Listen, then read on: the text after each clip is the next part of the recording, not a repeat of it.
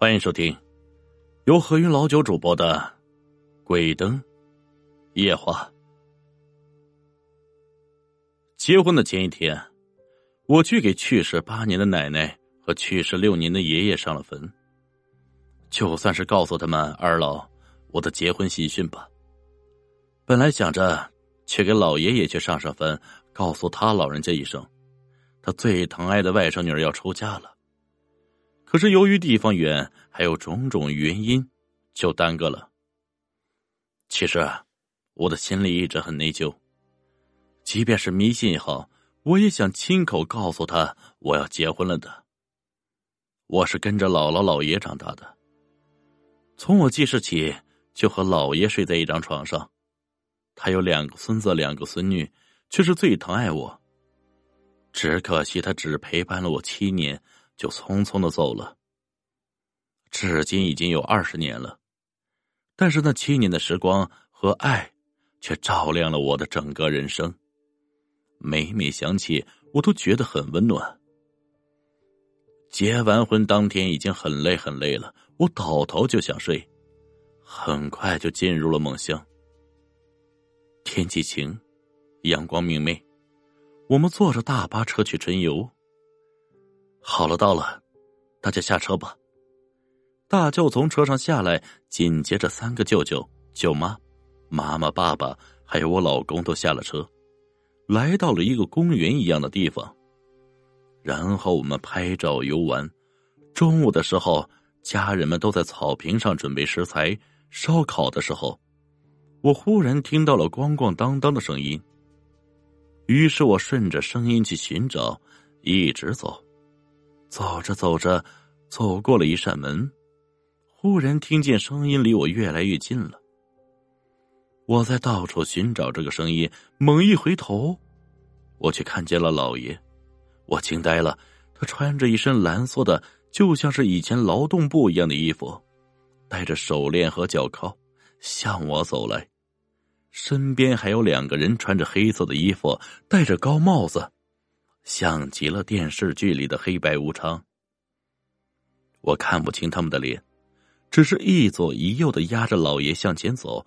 我拼命的喊：“老爷，老爷，你要去哪儿？老爷，你这是要去哪儿？”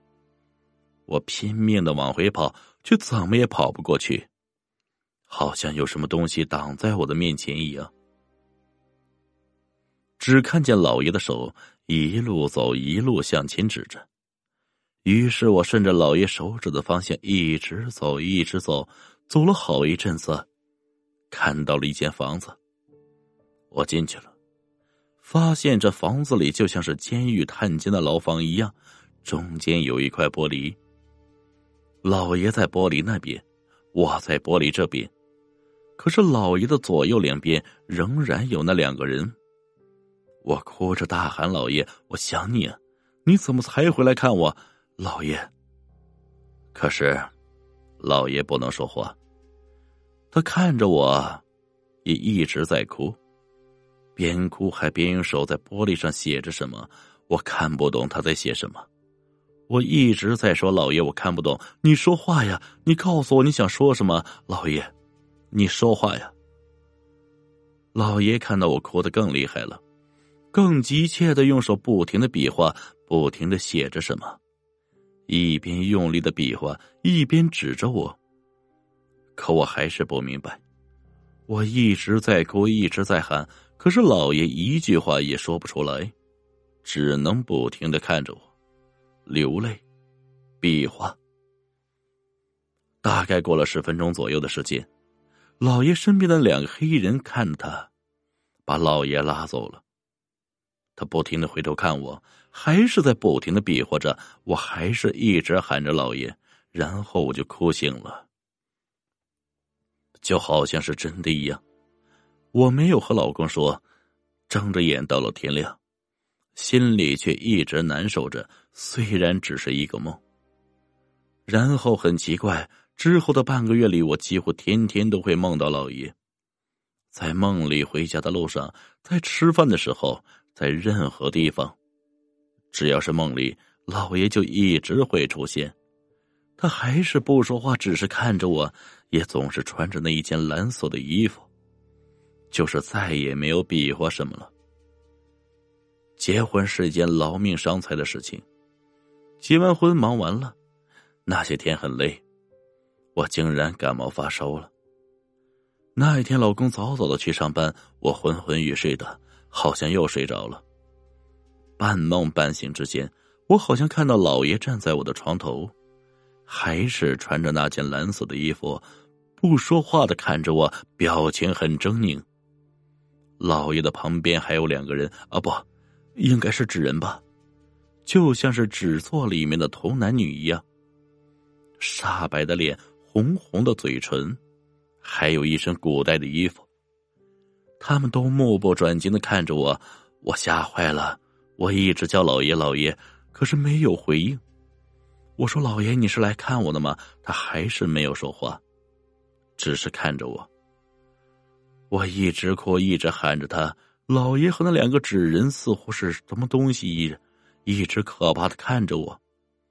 忽然家里有开门的声音，原来是爸爸妈妈知道我病了来看我。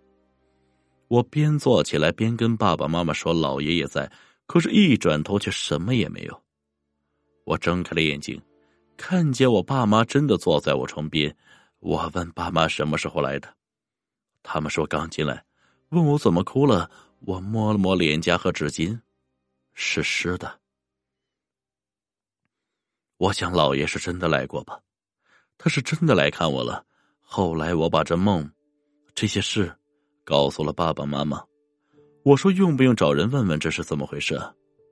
妈妈哭着说：“不用了，你姥爷还是最疼你的，可能是想你了吧，也可能是遗憾没有能亲眼看见你结婚，他只是想看看你，抽时间去给姥爷上个坟，告诉他一声你结婚了，让他看看他的外甥女婿。”第二天，我带着老公去给姥爷上了坟。当天晚上，我梦到姥爷一个人来看我。对着我笑，然后就消失了。从那以后，至今已经三年多了，我再也没有梦见过老爷。有时候我倒真的希望老爷还能够这样回来看看我。后来我听好多老人们给我解释说，第一个梦可能是老爷还没有投胎，在那边受罪呢，但是想看看你，所以有人压着带着手镣脚铐。他是不能说话的，所以才跟我比划着什么。一直梦到他不说话，并且一直穿着蓝色的衣服，是真的回来看你了。那边就是那样的衣服，而且他们不能说话。如果你做梦到的话，总会有说话的时候。最后的心愿了了，可能他已经投胎了吧。不管是真是假，不管怎么样。